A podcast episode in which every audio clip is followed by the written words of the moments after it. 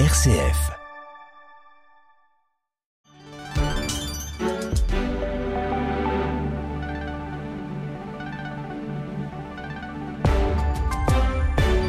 RCF, il est 19h. Le journal Grégoire Gindre. Bonsoir à toutes et à tous. À la une ce soir, Israël. Les affrontements continuent au Proche-Orient quatre jours après le début de l'offensive du Hamas. On l'a appris il y a seulement quelques minutes. Ce n'est plus quatre, mais huit Français qui ont été euh, tués. Vingt ressortissants sont toujours portés disparus. On revient sur les premiers profils des victimes dès le début de ce journal. Et après le choc de l'attaque, la solidarité s'organise. Les organisations humanitaires tentent de maintenir la région malgré une situation délétère. Témoignage dans quelques minutes. Et enfin, on se posera une question dans cette édition. Comment soutenir les familles monoparentales en France? Après les émeutes de juin dernier, elles ont été euh, pointées du doigt par certains, mais on verra qu'elles sont aussi bien plus exposées à la précarité. Les détails dans ce journal.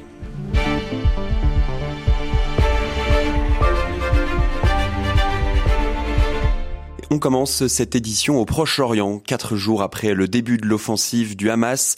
Place au bilan. Près de 1000 morts ont été tués en Israël. Côté palestinien, au moins 830 morts selon les derniers bilans. Et ce matin, l'État hébreu a annoncé avoir retrouvé environ 1500 corps de combattants du Hamas et assure avoir repris le contrôle d'une partie de la frontière de Gaza. Des chiffres impressionnants et des affrontements qui plongent un peu plus la région dans l'instabilité totale. Dans un dernier bilan, le Quai d'Orsay a indiqué que ce n'est pas quatre, mais bien huit Français, huit Français qui ont été euh, tués dans les affrontements. Et nous sommes toujours sans nouvelles de 20 ressortissants, Étienne Pépin. Certains ont très probablement été enlevés. La situation est très inquiétante, explique le Quai d'Orsay par voie de communiqué. Aucune nouvelle des otages, mais des précisions sur le profil des victimes tuées par le Hamas. Parmi eux, Avidan, 26 ans, est originaire de Bordeaux et vivait en Israël. Son décès a été confirmé par Meyer Habib, député de la 8e circonscription cet après-midi dans l'hémicycle. Aucune nouvelle non plus de Ethan, un enfant de 12 ans franco-israélien qui se trouvait dans la maison familiale au moment de l'attaque. Il aurait été enlevé à moto par les combattants du Hamas. Deux Français font également partie des victimes de la rive partie qui a fait 260 morts et qui a été pris pour cible par les assaillants du Hamas. À la vue des circonstances et du profil des victimes françaises, il n'est pas exclu que le parquet national antiterroriste se saisisse de l'enquête. Et par ailleurs, il y a quelques minutes seulement, Paris annonce un vol spécial Air France ce jeudi pour rapatrier des Français. Les étrangers piégés dans l'offensive du Hamas depuis samedi, la plupart des pays du monde ont affiché leur soutien à Israël. Seul l'Iran s'affiche comme seul soutien du Hamas. Face à la situation, la solidarité se met en place pour aider des populations très durement touchées, forcément. C'est le cas de Benjamin Toiti, il est franco-israélien, consultant en relations internationales. Il participe à l'organisation du soutien à proximité de la bande de Gaza. Côté israélien, il participe au briefing avec l'armée et les civils. Il témoigne de cette solidarité et de la détermination des Israéliens. Il y a beaucoup, beaucoup, beaucoup de familles touchées. La majorité des familles, des kibbutz et des petites localités à proximité de la bande de Gaza, la majorité des populations ont été évacuées. Il y a très peu de familles qui sont restées dans les localités à proximité de la bande de Gaza. On a fait remonter beaucoup de gens vers le nord, dans d'autres kibbutzim, des hôtels, et les gens ont été relogés ça devient une zone militarisée avec énormément de forces militaires dans la région. Il y a une très forte mobilisation de la population israélienne, beaucoup de solidarité, il y a un élan patriotique assez important où les gens ont ramassé énormément de denrées et de nourriture pour apporter aux soldats, mais aussi des chaussettes, des caleçons, des produits hygiéniques et beaucoup beaucoup de choses qui vont servir dans les jours qui viennent pour qu'ils puissent tenir sur le terrain. Il y a un très fort élan de solidarité. On sent la volonté aujourd'hui des Israéliens et le sentiment qui prédomine c'est pas de la colère, c'est certainement pas de la peur. C'est cette détermination-là qui, on espère, va pouvoir mettre fin à cette menace. Et cet après-midi, une minute de silence a été observée à l'Assemblée nationale en hommage aux victimes de l'attaque du désormais 7 octobre. Condamner ces actes avec la plus grande fermeté est la seule réponse possible, sans ambiguïté, a déclaré la première ministre Elisabeth Borne. Chose faite pour l'ensemble des groupes politiques aujourd'hui. Mais malgré un rameau d'olivier accroché à la boutonnière, les députés de la France insoumise n'ont pas vraiment levé leur ambiguïté vis-à-vis du Hamas, actant leur division avec le reste de la gauche parlementaire, les précisions de Jean-Baptiste Labeur. Et au moment de la prise de parole de la patronne du groupe LFI, Mathilde Panot, les députés les républicains, eux, ont quitté l'hémicycle. Mathilde Panot a certes condamné tous les crimes de guerre, mais sans utiliser le mot terroriste dans son intervention. Je souhaite, depuis cette Assemblée, exprimer une pensée emplie d'humanité pour les otages, les civils tués en Israël par les actes de terreur perpétrés par le Hamas, ainsi que pour les civils qui, à Gaza, sont tués sous les bombes de Tsahal.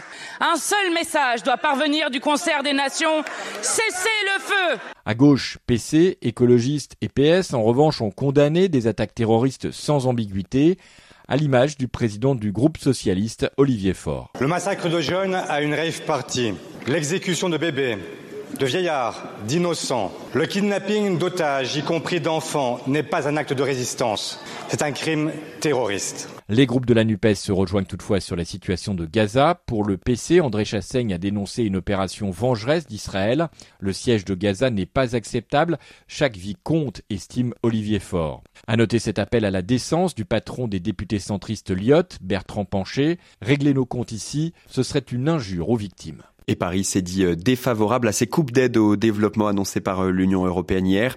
Elisabeth Borne l'a assuré face aux députés, aucun euro d'aide française ne doit parvenir à une organisation terroriste. Fin de citation.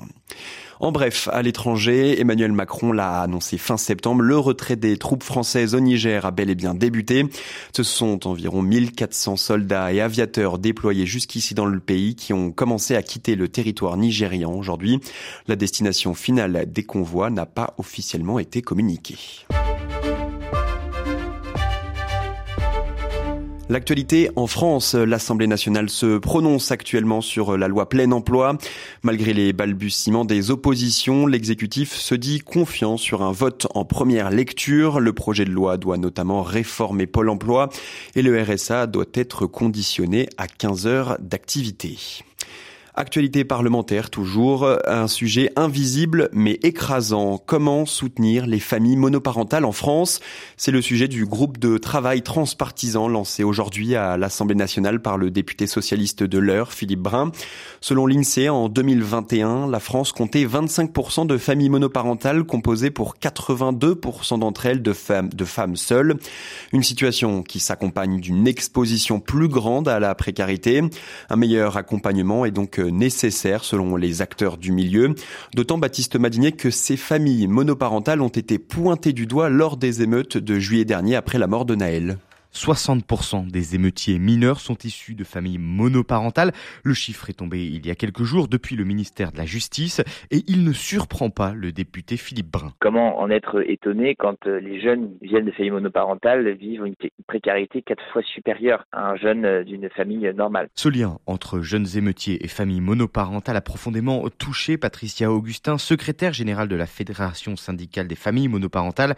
Elle attend maintenant une meilleure prise en charge des jeunes les attentes des familles monoparentales sont de permettre une prise en charge de l'accueil des enfants de familles monoparentales jusqu'à leurs 12 ans. De son côté, le député Philippe Brun espère faire passer un certain nombre de mesures. Il y a évidemment la défiscalisation de la pension alimentaire par le parent qui la reçoit. Il n'est pas normal euh, que le parent qui reçoit la pension, très souvent la femme, paye des impôts euh, sur cette pension alors qu'elle correspond à des besoins euh, de l'enfant. Il y a ensuite évidemment la question de la tarification des services publics il par exemple, baisser euh, les tarifs pour les activités sportives et culturelles pour les enfants, les familles monoparentales, également pour la restauration euh, scolaire? Voilà Philippe Brun euh, qui veut aboutir à une proposition de loi commune au début de l'année prochaine. Et à noter qu'au printemps dernier, la députée Renaissance de Paris a précisé qu'elle travaillait également à l'élaboration d'une carte parent solo pour avoir par exemple des réductions dans les transports. Mayotte est toujours en proie à une sévère sécheresse. L'île va encore connaître un tour de vis sur la distribution d'eau à partir de demain. L'accès à l'eau maintenu à un jour sur trois sera réduit à 18 heures au lieu de 24 heures. Une situation sanitaire extrêmement précaire. Santé publique France alerte sur le manque d'hygiène qui favorise l'épidémie de gastroentérite. Des nouvelles de Thomas Braille, le militant écologiste opposé au projet d'autoroute A69 entre Toulouse et Castres, a été victime d'un malaise la nuit dernière. Transporté à l'hôpital ce matin, il était en grève de la faim depuis début septembre. Son état de santé s'est détérioré depuis sa grève de la soif, cette fois entamée hier avec deux autres militants. La Confédération paysanne appelle à la suspension des travaux pour qu'un drame humain soit évité. Et justice toujours, Total Energy visée par une plainte au pénal pour homicide involontaire. La firme multinationale est mise en cause après l'attaque djihadiste de 2021 au Mozambique. Total qui à l'époque employé euh, sur son méga projet de production de gaz naturel liquéfié dans le pays des locaux des salariés. Pour rappel, plus de 1400 personnes sont mortes ou portées disparues dans cette attaque. La plainte accuse la multinationale d'avoir refusé d'aider les secours en leur fournissant du carburant, mais aussi d'avoir failli à ses obligations de protection des sous-traitants. L'entreprise française veut relancer son projet d'ici à la fin de l'année. Et puis aujourd'hui, nous sommes le 10 octobre 2023. C'est le 60e anniversaire de la mort d'Edith Piaf. Et oui, la môme connue pour ses chansons comme La vie en rose, L'hymne à l'amour, Je ne regrette rien et pétrie d'une foi profonde. Elle vouait d'un culte tout particulier à Sainte Thérèse de Lisieux. C'est ce que raconte Pierre Fesquier dans son livre Piaf, un cri vers Dieu. Il était l'invité de Pierre-Hugues Dubois ce matin.